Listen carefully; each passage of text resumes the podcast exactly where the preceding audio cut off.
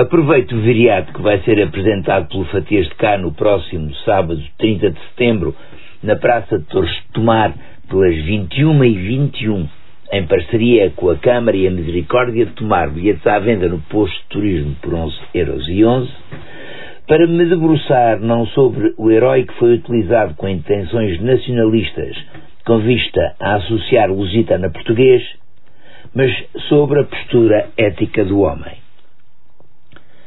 As tribos lusitanos e tantos outros povos que habitavam a Península Ibérica por volta de 150 a.C.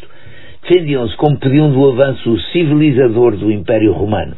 E digo civilizador, entre aspas, porque para além da escrita, pontos e estradas, tolerância religiosa e coisas assim, os pretores que comandavam os eficientes exércitos romanos durante um ano mostravam bastante interesse em aproveitar o cargo para ganhar uma fortuna tão grande quanto possível. Um deles, de nome Galba, tendo vencido os lusitanos numa batalha, junta os que se renderam numa cerimónia para consagrar a paz e promete distribuir terras para eles refazerem as suas vidas. A condição, claro, era eles entregarem as armas. Os lusitanos aceitaram e, de seguida, Galba manda cortar a mão direita aos desarmados guerreiros.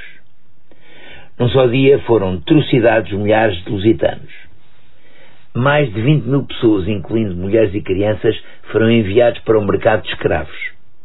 Quando Galba regressou a Roma, os seus crimes levaram-no a julgamento perante o Senado, mas o ouro que roubara na Ibéria chegou para lhe comprar a absolvição.